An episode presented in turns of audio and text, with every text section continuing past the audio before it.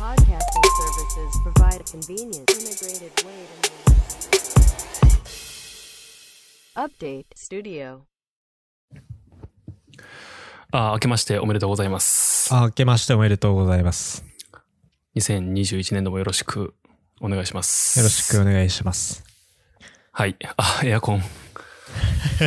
いや、もうつけといていいですよ。寒いんで。えー、そうですね。はい。年末年始とか、どんな感じでした？そうですね。年末年始は、あ、まあ、というよりあれか。はい。あの、雪山か。そうそうっす。いや、楽しかった。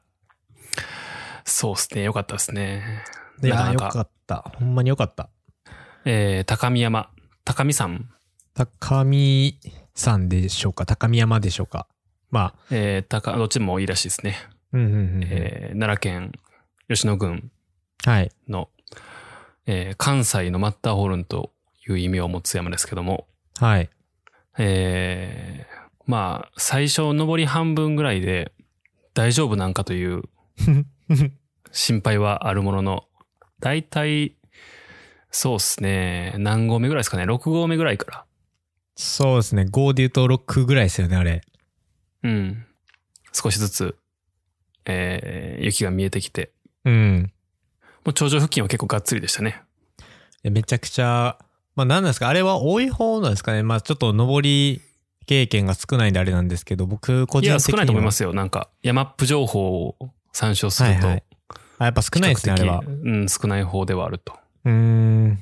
いや、でもめっちゃ綺麗でしたよね、景色が。そうですね。ほんと感動しました、あれは。まあ、頂上からの景色も良かったですけど、その、頂上付近の、えー木々についている、あの、無氷とか樹氷ってうんうんう。いうん現象があると思うんですけど、まあ、あれがすごく良かったですね。そうですね。なんか、白い花が咲いている木のように見えるっていう。うん。あ、木々がね。うん素敵な表現ですね、それ。うん。なんか風の当たり具合によって雪のね、凍りつく形とかも違ってて、うんうん。なんかああいうのも綺麗でしたよね、すごく。そうですね。自然のこう芸術みたいなんで。まあ、あんまり寒すぎると多分あれがもうちょっとエクストリームな感じに なって、ちょっと激しそうでしたよね。そもそも真っあれぐらい白いいみたいなね。とか。あと天気もなんか吹雪くこともなく、がすることもなく、うん。いいコンディションでよかったですね。ね。あとそんなに寒くなかったしね。そうですね。まあ雪はあったんですけど、ダウンとか出さなかったですね、結局。うん、そうっすね。全然いけましたね。なんか日まあでもさすがに止まっってると寒いけどね。あ、そうですね。あと小屋あったんでよかったですよね、頂上は。ああ、そうっすね。あれでかい。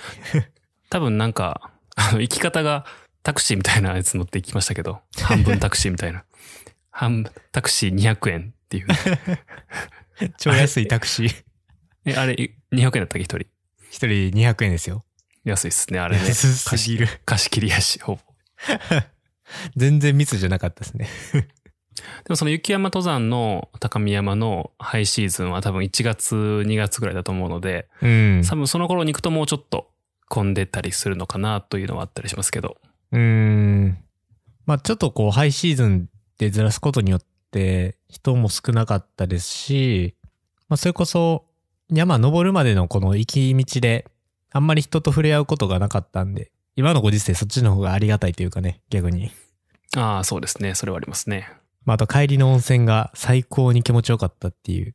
ああ、よかったですね。なんか普通に、その後1時間ぐらい 寝ましたからね。二人でほんまに寝てましたからね。がっつり爆睡しましたね。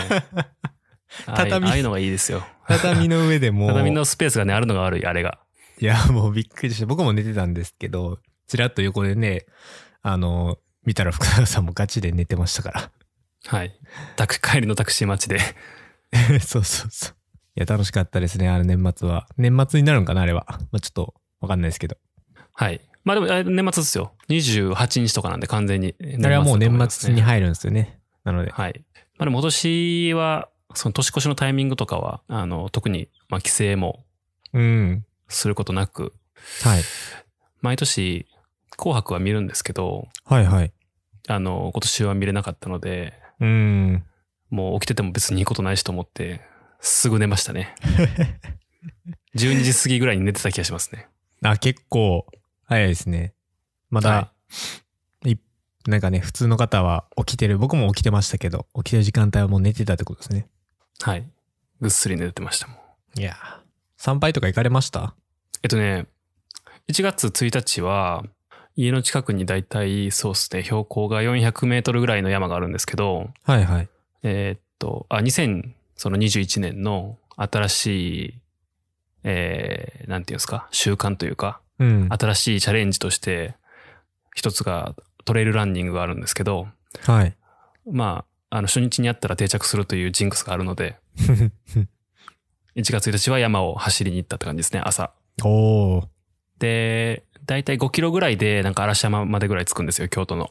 はいはい。なので、5キロぐらい山登って、降りて、で、走って、嵐山まで行って、帰りになんかちょっと大きめの神社があったんで、はいそ。この前通りましたけど、まあ結構いましたね、人が。あ、いたんですね。うん。初詣に来てる人が。うーん。やっぱそうっすよね。やっぱ初詣行きますよね。なんだか。なので、あの、鳥居の前をチラ見して、あのよろしくって感じで帰りました。よろしく。頼んだと。はい。なかなかあの中に突っ込む勇気はないですね。うーん。僕も参拝は行ったんですけど、あの、地元のね、こじんまりとした神社で参拝してきまして、今年が厄年なのでお祓いだけしてきました。おー、そうなの？はい。牛年は20、今、僕が今年で24かな？になるので、厄っすね。役。はい。なるほどま。あ何が起こるか分かんないですけど、おみくじは吉だったんで、まあ今年1年吉でしょうと思いながら。まあその思い込みが大事ですね。いいことが結局思い込みなんで、悪いことは、そう、悪いことは起きないっていう思い込みが大事ですから。結構こういうのは日本の、まあいいところでもあり、ちょっとギャンブルなところもありって感じですけど。そうですね。なんか、例えば大凶とか引いても、逆にレアやからいいこと起きるんちゃうとかって。それ何でもいいやんっていうね。大凶とかあの、パワープロくんでしか見たことないですよ、僕。ね大凶ってあるんですかね？っ ていや、わかんないですよ、もう。なんか、置いてなさそうですけどね。引いた人はあんま聞いたことないし。はい。まトレイルランニングは非常に良かったので、ちょっと本腰を入れてやろうかなとは思っていますが。あ、はい。はい。まあ今年度は、まあ登山とかそういうトレラン、まあ自然に触れるスポーツ、ね、体動かしたりすることがテーマに僕もやっていこうと思って、そうですね。はい、その中でトレランとかも、ちょっとぜひ取り組んでいきたいなと僕も思ってます。はい。あとはですね、えー、はい。あ、すいません。あの、まあ、僕、個人的にはまあ絶対これ共有しとかんとなっていう、まあ、コロナがですね、やっぱり猛威を振るってるわけでございまして、はい。緊急事態宣言が出る、出たのかな？出まして、はい。関東ですね。はい。そうです。1都3県。東1都4県かなうん県1都3県か。。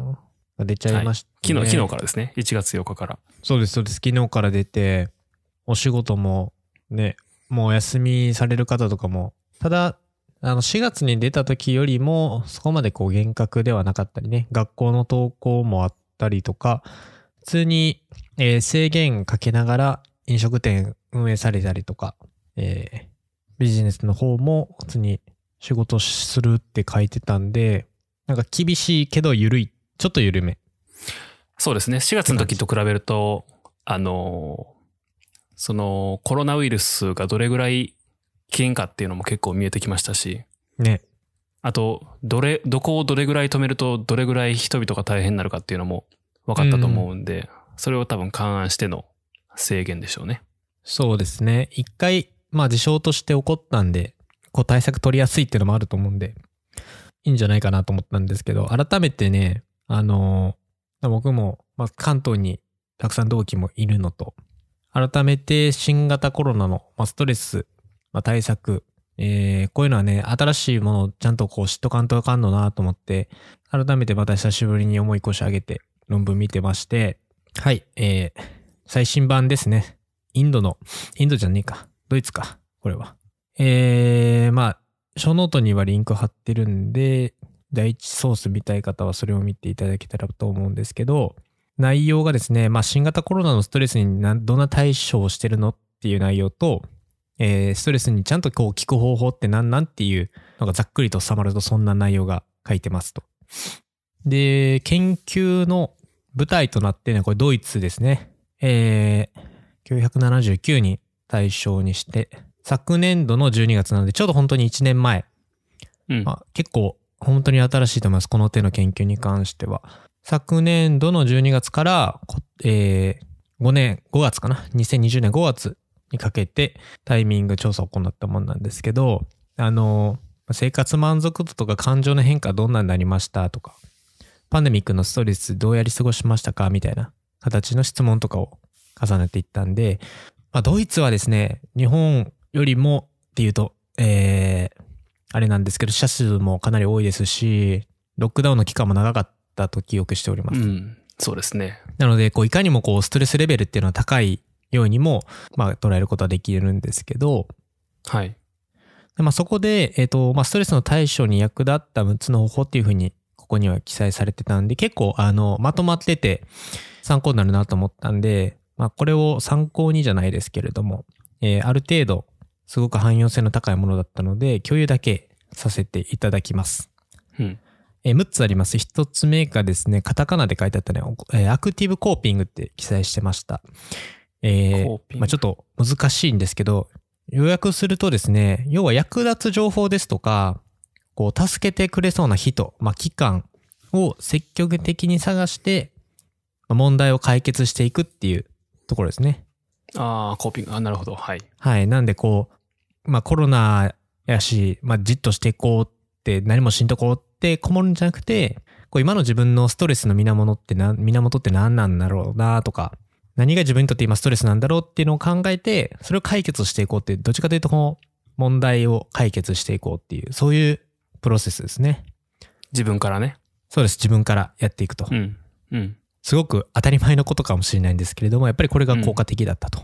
で、あとはですね、肯定リフレーミングって書いてありました。これもちょっと、えー、ようやく訳してるので難しいんですけど、要するにですね、例えば僕もあったんですけど、ちょっとコロナなのでちょっと筋トレできないとか、まあ運動できない、まあ友達とも会えない、あーってこうネガティブな側面に向けるんじゃなくて、まあ、あのー今回ご紹介もするんですけど、コロナウイルスのおかげで、普段あんまり、えー消費できなかったですね、コンテンツを、まあ消費できたしとか、まあ本も読めたしっていうような、結構こう現状を肯定に捉えるような考え方ができるっていうのも、すごく、えーストレスには、えー効果的だというふうに記載されておりなるほどねます。まあこれは非常に納得します、僕も。結構コンテンツ消費できました。で、三つ目が有益サポートというところで、これは結構、えー範囲が広くなるんですけど、例えばこう経済的な支援とか、家事の補助とか、育児支援とかですね。えー他の人とか、そういう政府機関に助けてもらうことっていうのが、やっぱりメンタルが保たれてた大きな要因なので、うん。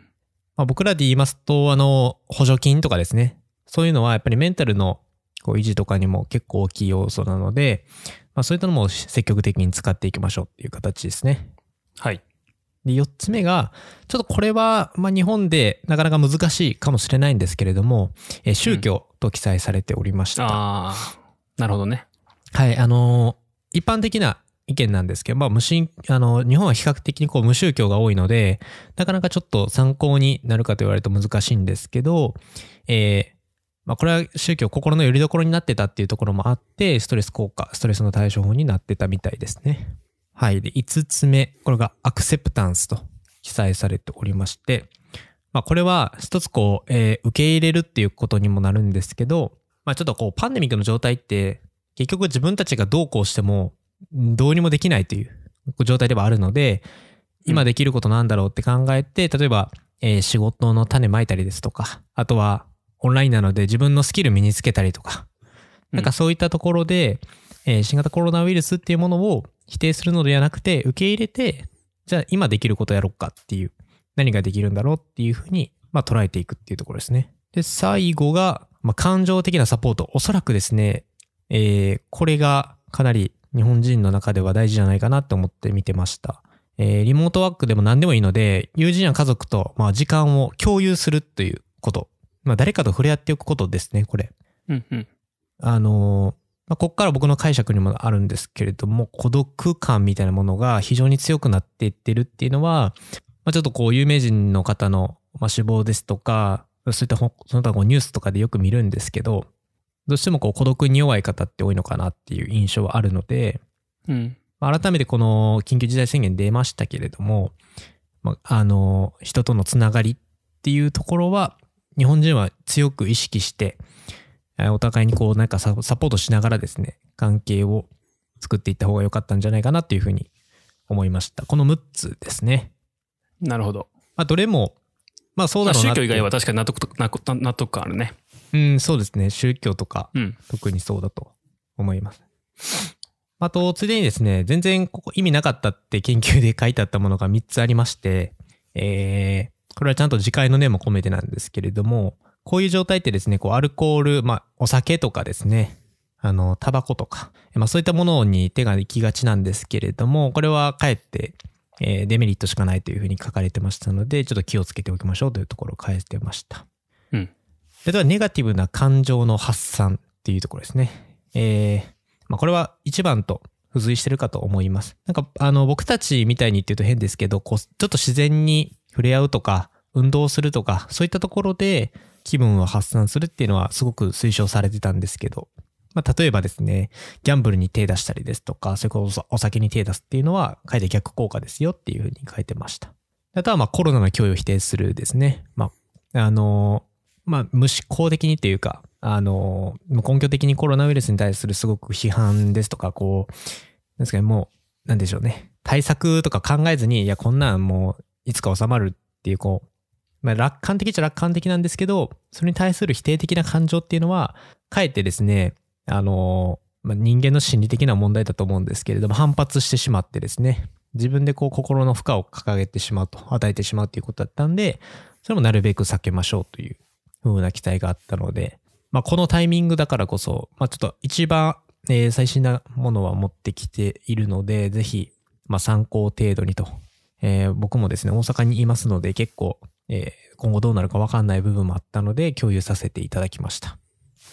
なんかね、ここら辺のところで、あの、最近興味深いの何かで読んだんですけど、聞いたんだったっけな？はい。あの、まあ、こういう COVID みたいなものがあると、はい。それは、なんかただの、ただの風邪、コロナはただの風邪だっていう人がいるんじゃないですか。はいはいはいはい。それでなんかこう、プラカード持って、なんかデモっぽいのをしてる人とか、もう日本でもいましたし、まあ世界的にもコロナはただの風邪だっていうことを言っている人は、まあある程度リスの数がいると。うんうん。で、まあコロナが、なんかどこかの国が作り出した生物兵器であるとかっていうことも言ってる人もいると。はい。だからこう、まあ反知性的なうん振る舞いをする人が結構いるんですけど、はい。あの、そういう人がまあ結構増えて、増えているのか可視化されたのかはわからないですけど、まあ目につくようになったなっていう印象はあるんですよね。うんうんうん。で、それはなぜかっていうところに、だから宗教が薄まったからっていうのがあるらしいです。へえ。っていうのをきなんか聞いて、ああ、なるほど、その、それはあるかもなといううん。のを思いました。まあ要はどういうことかっていうと、昔はこう、わからない脅威、全容がわからない脅威というか、はい。コントロールできないんじゃないかな、これはっていう恐怖を、なんかこう、神様が怒っているんだ、みたいな感じで、はいはいはいはい。あの、災いを擬人化するみたいな。はいはい。あの、雷様とかね。ああいう天そうそうそう候とかそうですもんね。で、神様が怒ってるから、うーん、例えばお供え物をしたらいいとか、うん。っていう形でこう怒りを収めてもらおうっていうところで、まあある種逃避はしてたんですけども、はい。あの、ここでもその、メンタルを正常に保つためのうん防衛本能的なものだったわけですよね。そうですね。でも近年やっぱりその、まあそういう観点で見ると科学も宗教ではあるんですけど、うん。科学がいろんなことを解明したおかげで、まあ、宗教っていうものがある種ファンタジーに近いものになってきていると。はいはいはい。神様いないんじゃねみたいなっていうところが。あると、うん。すがるところがなくなるんですよね。確かに。そうですね。で、そう。で、っていうところで、例えば、その陰謀論的な、走るとか、まあそれが多くの人に信じられるとか、はいはいはい。それがネットミームになってすごく広がるとか、うーん。っていう現象が起きてるんじゃないかっていう考察があって、いやー確かにそれああー、割とそれ。れは納得感あるなと思って聞いてました。確かにそうですね。なんかこう心の拠り所みたいなの探してるからこそ出る現象かもしれないですよね、それって。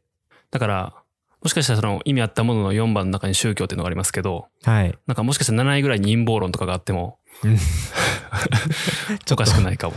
そうですね。まだ記載はされてなかったですけど、うんうん。ちょっと地域間ではありそうですね。特に日本とかありそうな、上位に来そうですけど。そう。う4、んレリジョン。5、アクセプタンス。6、エモーショナルサポート。うん7、コンスピラシーセオリーってやっても、まあおかしくはないですよね、それは。確かにないや、今のすごい納得しました。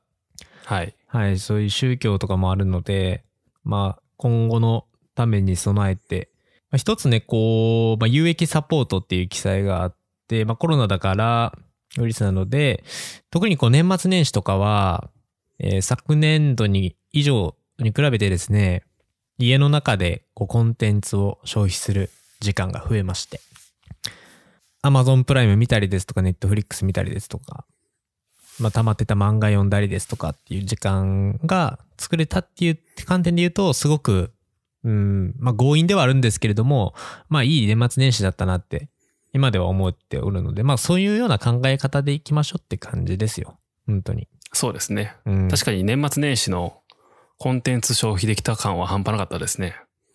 そうですよね。めちゃめちゃめちゃ消費しましたよ。トータルでちょっ。と、それも聞かせてくださいよ。なかなかね、年末年始って、案外、例年ってこう、やっぱ外出するじゃないですか。どっか行ったりですとか。それこそ参拝行ったりですとか。忘年会したりね。そうそうそうそうそう。全くなかったんで、どんなコンテンツ消費したか、特に福永さん、あの、ショーノートにもたくさん上げてくれてますので、ぜひはい。聞きたいなと思ってました。えっと、まず1個目はね、これ完全に意見割れると思うんですけど、はいはい。えー、あの、あれですね。プペル。あ、はい。えんとつ町のプペル西野亮廣さん。はい。えーっと、10点満点でいくと多分2点ぐらいの評価ですね、個人的には。あまり面白くなかった。はい。ちょっと、それはあれですね。いろいろ背景とか理由も聞きながらですね。はい。えーっと、え、千原君は割と良かった派でしょ？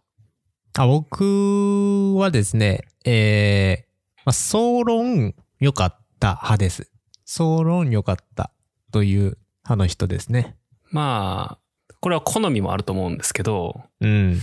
あの、そう、コンテクスト込みでいくと面白いかもっていうのはあるんですよ。ああ、確かにね。それはその、なんていうんですかね。あの、西野さんが、あの手この手でこういうことをしながら作ったものであるっていうコンテクスト込みではいはい。いいものであると思います。うんいいいいものになるんじゃないかな、まあ、うん、かなと思いますね。だからあの、あの人のオンラインサロンとか入ってる人は、なんか、お超すげえってなるような。感じなんじゃないかなとは思いましたけど。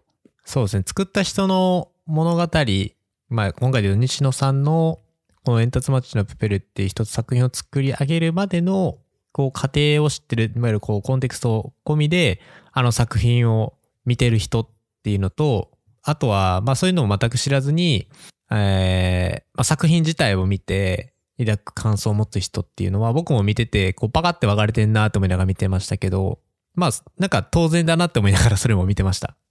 まあ、うーん、なんていうんですかね。ちょっとメッセージ感が、うん、ちょっと強すぎた感はありますね。いや、もうそれめっちゃ強いっすよ。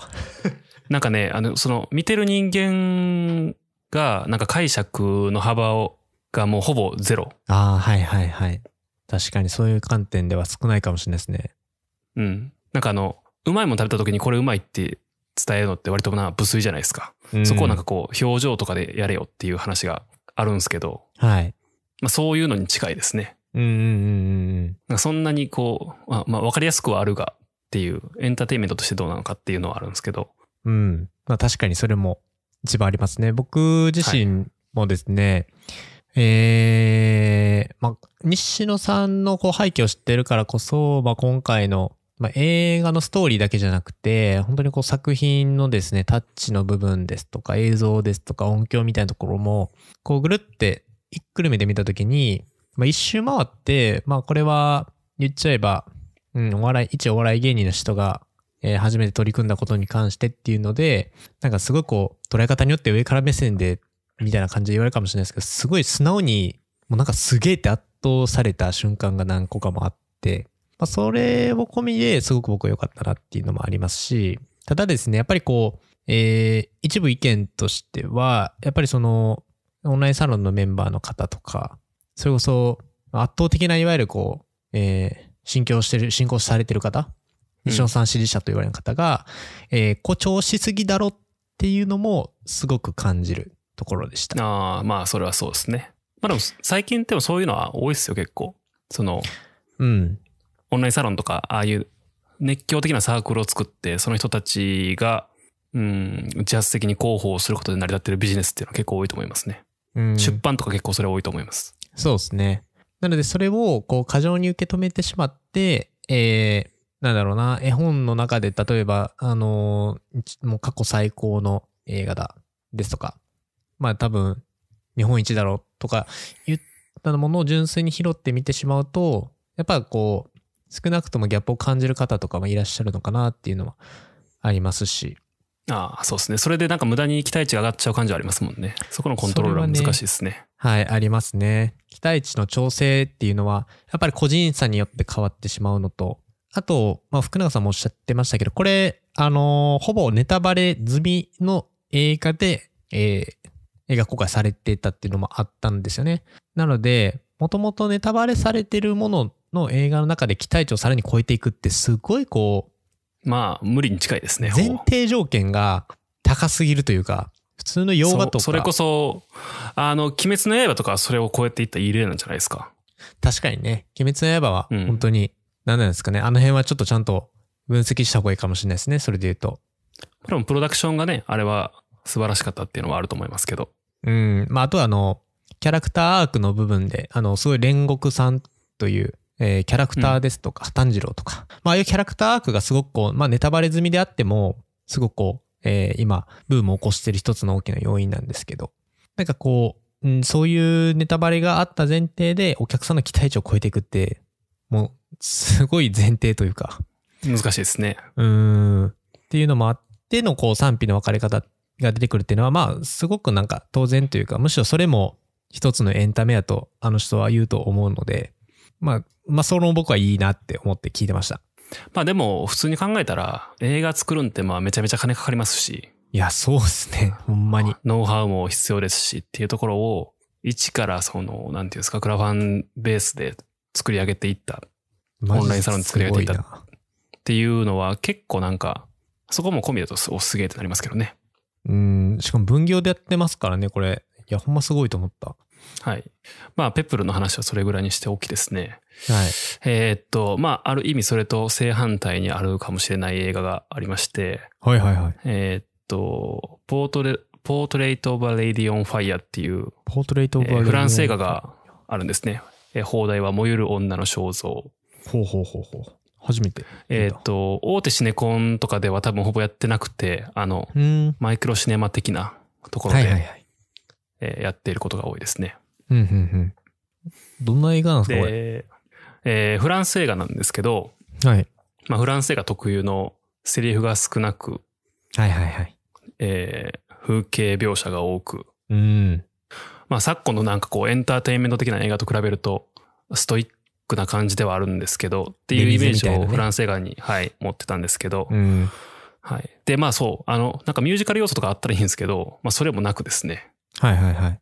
はい。ひたすら、あのん、禅みたいな映画なんですよ。なんですけども、まあこれがすごい素晴らしかったですね。うんうんうん。えーっと、ネットリックスの、えー映画で、ほうほ1年、2年ぐらい前の映画でローマっていう映画があったんですけど、白黒の映画があったんですね。う。ローマ？で、白黒の映画なんですけども、白黒であるがゆえに逆に色彩が、うん、自分の中でこう、生き生きとイメージされてくるみたいな。うんうんそこに表現、空白があるからこそ、あの、見ている側の想像力でうん。はい。絵が、絵のサイドが上がっていくみたいなっていうのがあって、うんうんうんまあ、この、ポートレイト・オブ・レディオン・ファイアっていうやつも、まあ、BGM ほぼなし、セリフも少ない、間が長いっていうお映画なんですけど、その間で、なんかそう主、主人公も含めて登場人物がどういうし、どういう、なんていうんですかね、心理状態なのかというか、どういう情景な、情景描写があるのかみたいなところを、をなんか、すごい考える余地がたくさんあるんですよね。自分の中に。うんうん。っていう意味で、退屈、何も考えんの見てしまったら、多分結構退屈なんですけど、はい。結構入り込めてよかったですね。おー白黒の映画って、あの、モダンタイムズって知ってますあの、チャールズ・チャップリンの。はいはいはい。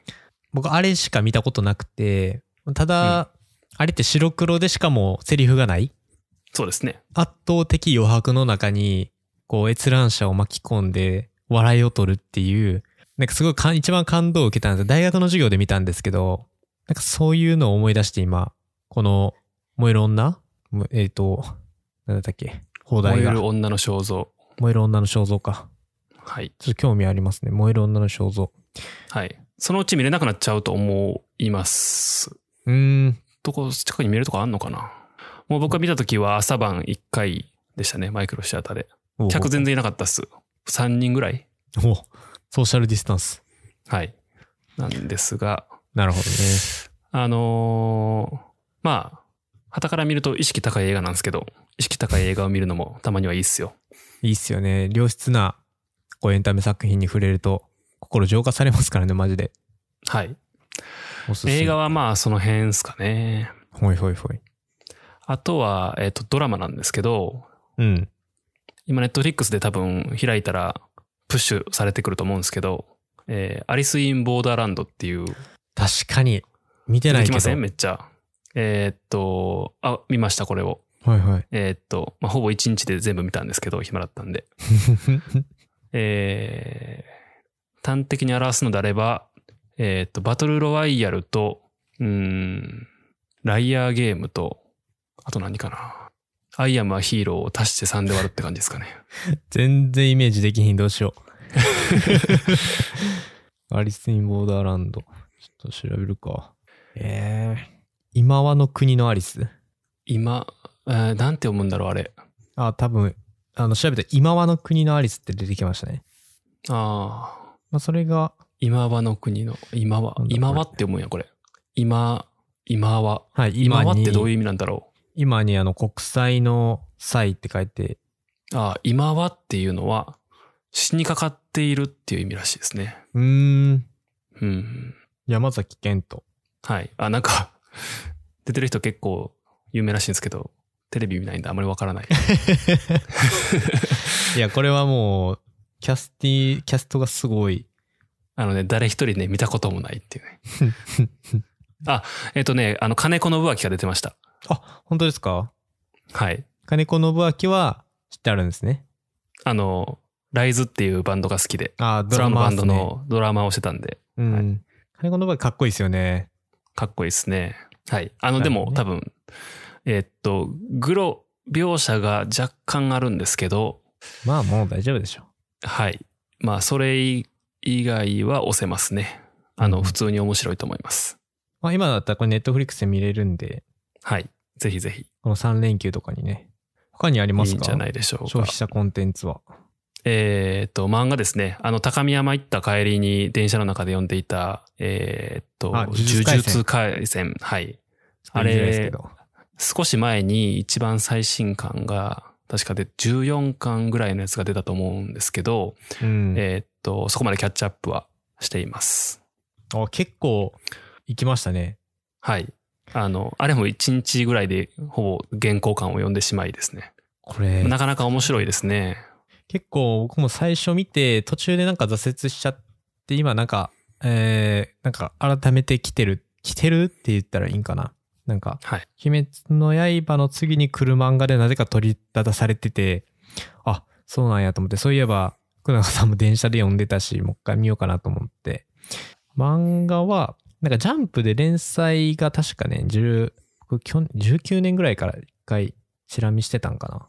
けどもう途中でやめちゃったんで、改めて今やったら Amazon プライムでなんかあのアニメの動画、あーのそうなんすかはい。やってたんで、まあ、ちょっと漫画見直すよりも、とアニメーションで次見返してみようかなと思って。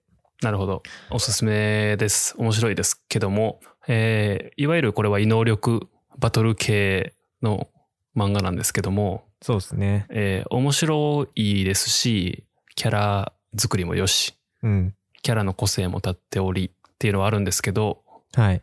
うん、異能力バトル系漫画の宿命ではあるんですが、ややこしい。しいですね。わからん。途中から。ややこしいなやっぱ圧倒的、五条先生が大好きなんで、無料空、無料空所が。はい。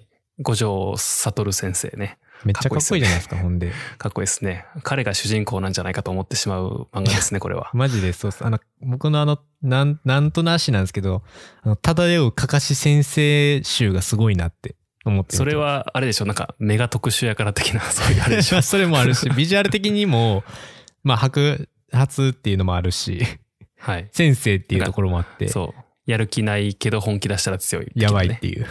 はい。そう、ちょっと一瞬ね、五条先生見たら、かかし先生、蘇ってきて、ああ、すげえかっこいいと思って。はい。まあでもあのやっぱり、ちょっと長く生きてるんで、たくさん漫画を読んでるんですけど、ラ。はい。あの、やはりこう、あ、こういうキャラ絶対いますよねっていうのがいて、うん一人なんかその、いわゆる異能力は使えないんですが、その分物理に割り振っている人とかいたじゃないですか。いました、いました。まあ絶対いるでしょ、こういう漫画で絶そういう人って。対いるロックリーや。全部ナルト出てきたあ。そうそうそうそう。そう、こすられてる部分があるんでね、なんか、ああ、やっぱりそういう人いるよね、みたいなところの息を出てこないっていうのも、ちょっと、なんていうんですかね、あの、物足りなさの要因の一つにはなっているのかなと思ったりしていて、知りすぎてるがために。はい。いやいや、だからその枠の中で、なんかこねくり回されると、結構なんか理解が追いつくのが辛いが、うんうんうん。なんか超面白いわけでもなく、みたいな、もやもやしてるんですけど、確かにね、キャラクターが増えてくると、どうしてもそうなっちゃいますからね。そうですね。まあ、その一もう一方で、えーっと、逆にめちゃめちゃ引き続き面白いのが、チェーンソーマンですね。ああ、いいじゃないですか。10巻出ましたからね。はい。チェーンソーマン10、チェーンソーマンややばいですね。もう説明する気ゼロなんで、基本的に、スタンスとしては。10って、ラストなんですかねどうなんですか？ラストあと1個だと思います。ああ、はいはいはい。はい。あと1巻で終わりだと思うんですけど。説明する気ないですかね、えーないですね。あの、死ぬやつは死ぬっていう話ですね。で、あの、少し前のポッドキャストでも話したんですけど、はい。前作のその、ファイヤーパンチからですね、あ、ファイヤーパンチ見てね。この人の漫画は、ちょっとどっか掴みどころがない感じがあり、最後の方、ですごくなんか、抽象的かつ、でかいスケールの話にまとめ上げる的な、あの、傾向がありまして、まさしく、チェンソーマンの最終回ですよ。はい。そこまだ見てないんであれなんですけど、はい10巻でですね、えーっと、重要人物の家に重要な絵が飾ってあるのを発見し、うんうんうん。ああ、なるほど、出典がそういう感じなのかというところで、あの、自分の中でこう、ストーリーが落ち始めたのが10巻でしたね。おー、はいはいはい。はい。なるほどね。まあ、あそういう話なら確かにわからなくはないというか。チェンソーマンは、おもろいっすよ。まあ、チェーンソーマン、な、なんて調べたら出てくるんですかね。チェーンソーマン、出典、出典だら出てこなそうだね。元ネタとかかな。で調べたら、まあ出てくるんじゃないですかね。はああ。出て、い。来ます？ちょっとパッと見出てこないんでわかんないですね。あら。まあでもそういう話をしていてちゃうかったら面白いですけどね。ネタ、ネタバレとか。ネタバレはでもで、あれ、あの、は話が出てきちゃうか。まあ、あの、あ、でも、わかんないですけど。ざっとね、出てきましたよ。はい。あ、まあ、あの、言っとくと、あ、これ外せ、外してたら恥ずかしいな。失楽園とかの話かなというふうに思っておりますがまあ、これ。次で答え合わせですね。あ、でも、はい。あのー、伏線のね、ところ、あの、夢の謎は、おそらくそうですね。はい。まあ、あんまり言うとネタバレみたいな、まあでも、まあまあまあまあ、いいでしょう。あの、はいあれですよね。ルシファーのところで、あ、そうですね。うん。あの、絵がありましたんで。牧間さんとはい。まあ、あんだけはっきり書くってことはそういうことなんだろうなと。うん。まあそう思うとちょっとこう、なんていうか謎解きっぽいところ要素もあってすごく楽しいですよね、これ。はい。ファイヤーパンチは一個なんか映画っていうのはテーマやってきます。気がしますけど、うん。まあまあそれはまた読んでください。そうですね。はい。っ漫画喫茶でパッて読みます。て感じっすかね、印象的だったものとしては。でも結構消費できたんじゃないですか、年末年始で。はい。あとはちょっとビジネス、なんか2020年に読もうと思ってて、積んどくになってたビジネス書とかをうんうん、うん。4、5冊ぐらいは斜め読みしてって感じですかね。なるほどね。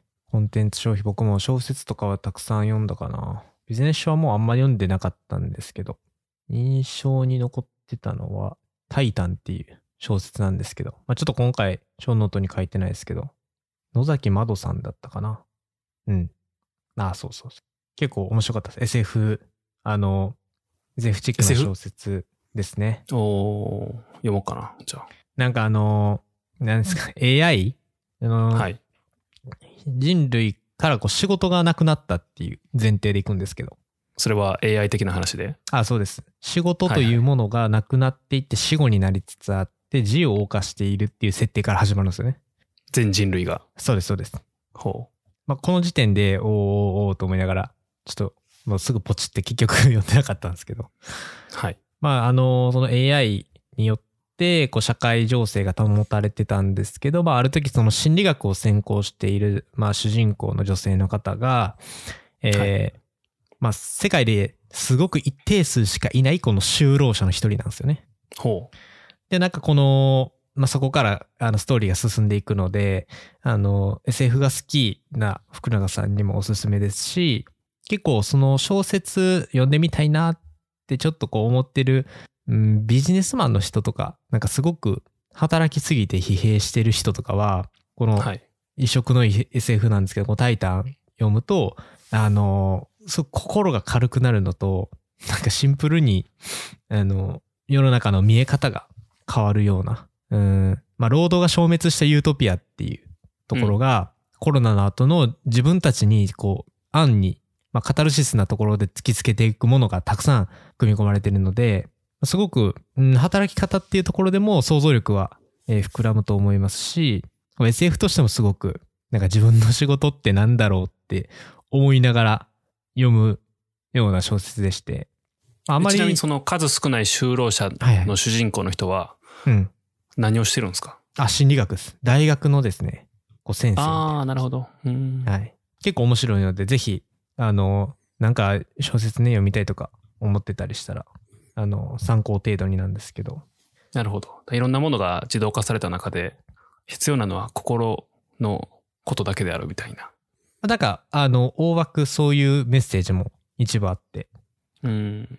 まあ、この人の想像力がまず、うん、えぐいなと思いながら最終、なんかこう、思いっきり右フックバーンって食らった感じでした読み終わったと。この野崎まどさんの、うん、想像力というか世界観みたいなところが、なんだろうな、うん、ちょっと、まあ、表現があれかもしれないですけど、現実がこうフィクションを追い抜かすっていう言葉があるみたいに、なんかこう現実を立ち向かい方にすごくなんかこう言及してるんですけど、なんかあんまり SF 的な非日常を、あの、作家の想像力、この野崎さんの想像力が、こう現実を追い抜いていくっていうのを、こう見せつけられるっていうところがすごく良かったなと思って見てたんで、まあ、ベストじゃないですかね。僕的な、あんま小説読まなかったんですけど、結構おすすめの SF 小説でした。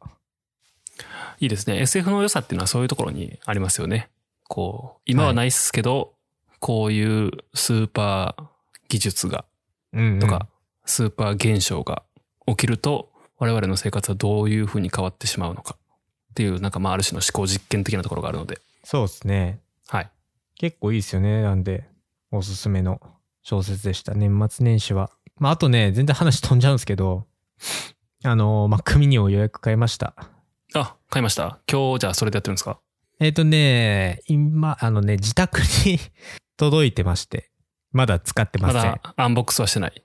はい、来週、おそらく来週、えー実際に使用するような形ですね。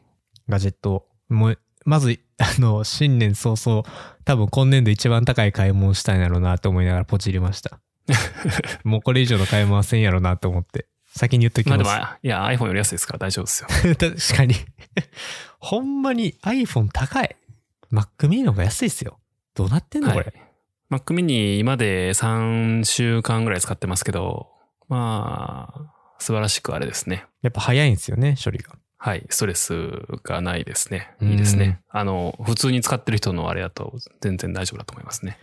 いやーもう、久しぶりっすよ。僕、大学1回生、なんなら1回生になる前に買ったパソコン今使ってるんで、どうなんやろもうし、落差が激しすぎて、うん、マジで扱いこなせないのが心配なので、なんか1週間あぐらい。と、千原くんの場合はあれですからね。OS も変わりますからね、今回。そうなんですよ。そうなんですよ。しかも、Mac のユーザーの方々も OS、なんていうんですか、1個こう変わるって言ってたんで、僕からしたら、まああんま関係ないですけど、全く変わるんで、ちょっとまず慣れないとね、1週間、2週間は、あの、これ、ちょっと遊びながら、えー、慣れていきたいと思います。1月のテーマがそれです。はい。ぜひ使ってみてください。はい。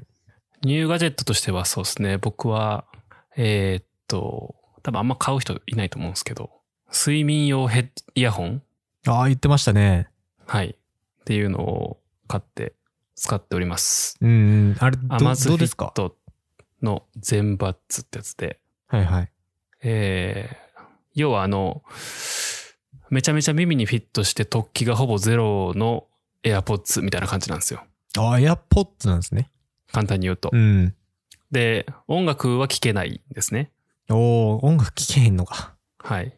あの、もともとプリセットの10個か15個ぐらいの環境音みたいなのがあって、うんうんうん。なんか雨の音とか、あ、いいっすね。あの、川の音とか。うん。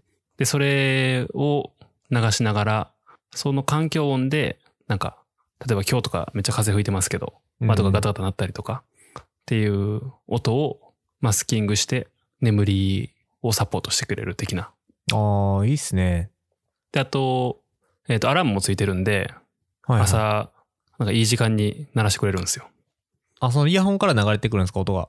そうです。だから寝てる間つけっぱです、基本的に。なんか、取れたりしないんですか？がね、意外と取れないですね、全く。えー、それいいですね。あ、の、片耳を下に向けて寝てもあんまり違和感もないし、あ、そんななんかこう圧迫感とかないってことですか？はい。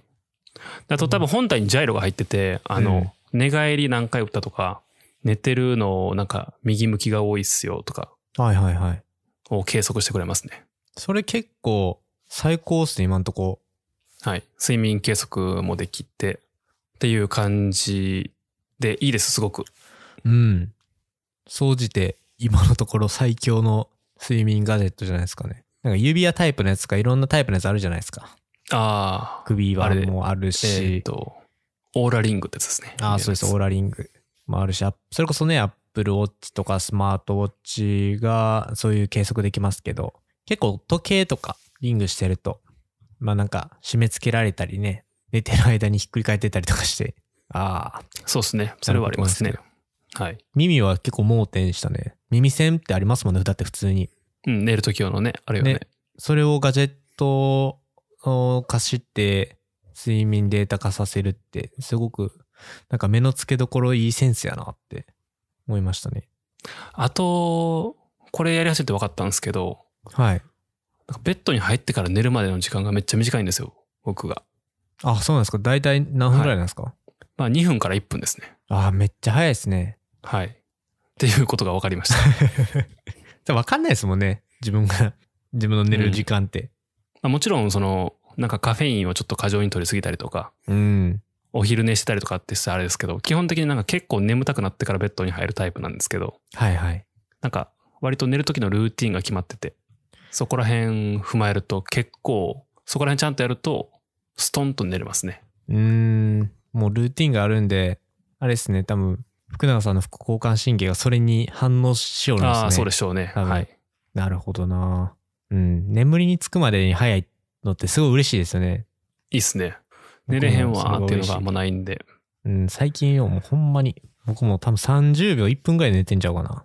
もう、バタって、そのまま、あ、もう動けへんっていう、こう、沼に沈んでいく感覚あるんですよね。ドローって。ああ、そうっすよね。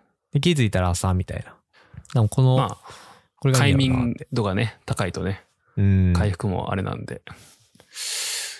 なるほどね。まあ、あのー関西も間もなく、えーっと、緊急事態宣言を要請しますっていう話はしてるので、出ちゃうまあ、外。に出にくい感じにもなると思いますし、2021年も多分2020年と比べてあんま良くなる気しないですからね、あんまり。いやー、本当に。状況としては。となるとやっぱり、一つのテーマとしては、やっぱり、なんかその健全な精神は健全な肉体に宿るじゃないですけど、うーん、いや。体のコンディシションを整えて、心心のコンディションを整えてっていうのを、やっぱ意識するのは今年のでかいテーマかなとは思います。そうですね。なんかこれまでもそういう話って、そういう話題とかテーマってあったと思うんですけど、より向き合いやすい状態になりましたし、なんか今までね、こう、それこそ睡眠とか食事とか運動とかっていうものに対してあまり関心示さなかった方も、なんか結構これを機に見直す人が増えてるっていうのも何かの記事で見て、それあのそうだはそれでと思いますよ。ねうん結構いいことですけどね。いい流れというかね、見直す人が増えるっていうのはすごくいいことだとは思うので、テーマそうっすよね。2021年は健全な精神、育む、山に登る。もうこれっすよ。走ったりとかね。うん、だからほんまに走るの最近超気持ちいいですね。ちょっと、あとはなんか、ちょっと体作らないといけないなと思って。うん。あ、プロテインとか買いました。あアイハーブで。いいっすね。いいっすね。はい。あの3キロ分ぐらいのソイプロテインを買いました。3キロ？結構重い。いいっすね。出だし最高のスタート切ってますね、なんか。はい。うん社会情勢は結構やばいですけどね。まあ僕らにできることをやっていくっていうことですね。この制限があるけれども、その中でできる自由なところとか楽しめることってまだまだあると思うんで。はい。2021年はそれですね、テーマは。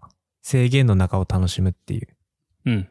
そうですね。なんか、トランプさんのニュースとかもありましたけど、あの、無事にバイデンさんが就任。いや、全然無事じゃないよ、こんなの。で やばいよ、ニュースをこれはもう。はい。拝見した途端ですからね。はい。恐ろしいやー、これは、すごいことですよ。ドラマですよね、本当に。はい。あの、なんかハウス・オブ・カーズの最終回とかこんな感じで終わりそうな気がしますもんね。ほんまにそれですよ。狂信的なサポーターが議会をジャックしてうん。終わるみたいなね。懐かしい。懐かしい。あ、ほそうんか。まかいな、これ。朝起きてニュース見て、ほんまかいな、これっていう。うん。いや、本当にこれはリアルなドラマだなって思って見てましたし。はい。残り10日ぐらい、10日今日、任期は残ってますけど、任その10日の任期を待たずして、免職になる可能性もあるらしいですからね。みたいですね。はい。なんか、今まで散々ツイッター上で クビにしてきた人間が最後は自分が切られて終わるっていうのは、ツイッター使えなくなったんでしたっけ？ツイッターはサスペンドですね。あの、はい。そうか、そうか。12時間ぐらいなんか止められて、あーロックされただけか。そうそう。で、再開させたかった、再開したかったら、なんか、その、動画を消せっていう。ああ、これか。少なくとも政権交代が完了まで ブロック。はい。まあまあ、そうでしょうね。うん。はあ。これはいつか絶対ドラマになるな。でも、ドラマにはしないと思いますよ。今の感じでいくと、なんか多分、その、左派が多い、特にテック、特になんかこうテック系のところとか、もしくはうんまあネットフリックスみたいな、ね、ネットフリックスとかやりそうじゃないですか。でもなんかもうそこがなんかもう徹底的に今、その彼に対して、あきれ、呆れを通り越して切れているみたいな状況なんで、うん。ふあ、逆か。怒りを通り越して呆れているか。うん。そうですね。はい。っていう感じなんで、そんな死んでもやるかっていう感じになりそうな気がしますけどねう。ん。まあちょっとこう、ニュースが慌ただしい日が続いてますね。はい。まあそんなものには負けず、21年もいいスタート切っていきましょうよ。はい。最後に、ちょっといいの見つけたわ。なんでしょう。トランプ就任1日目と1448日目の写真。ええすごいですね。すごいでしょ、これ。最最終、最終日というかまあ、あの、あれですね。この前のその議会にサポーターが襲撃したっていう時の写真が、この右側のやつですね。えらい違いようやな。いや、本当に4年間やってきたことの成果がこれって考えるとすごいですね。うーん、確かにな。はいちょっと皮肉っすね。うん。支持者が変わっちゃったんかって感じしますもんね。うん、まあ支持者がもうアンコントロールになってしまったっていう感じですね。ねアンコントローラブルか。はい。はい。まだ年は、なんか1年始まって1週間なんですけどね。いやー、大変ですよ、本当に。あれ狂ってますね。はい。あれ狂っとりますね。年明けから世紀末って感じですけど、うん。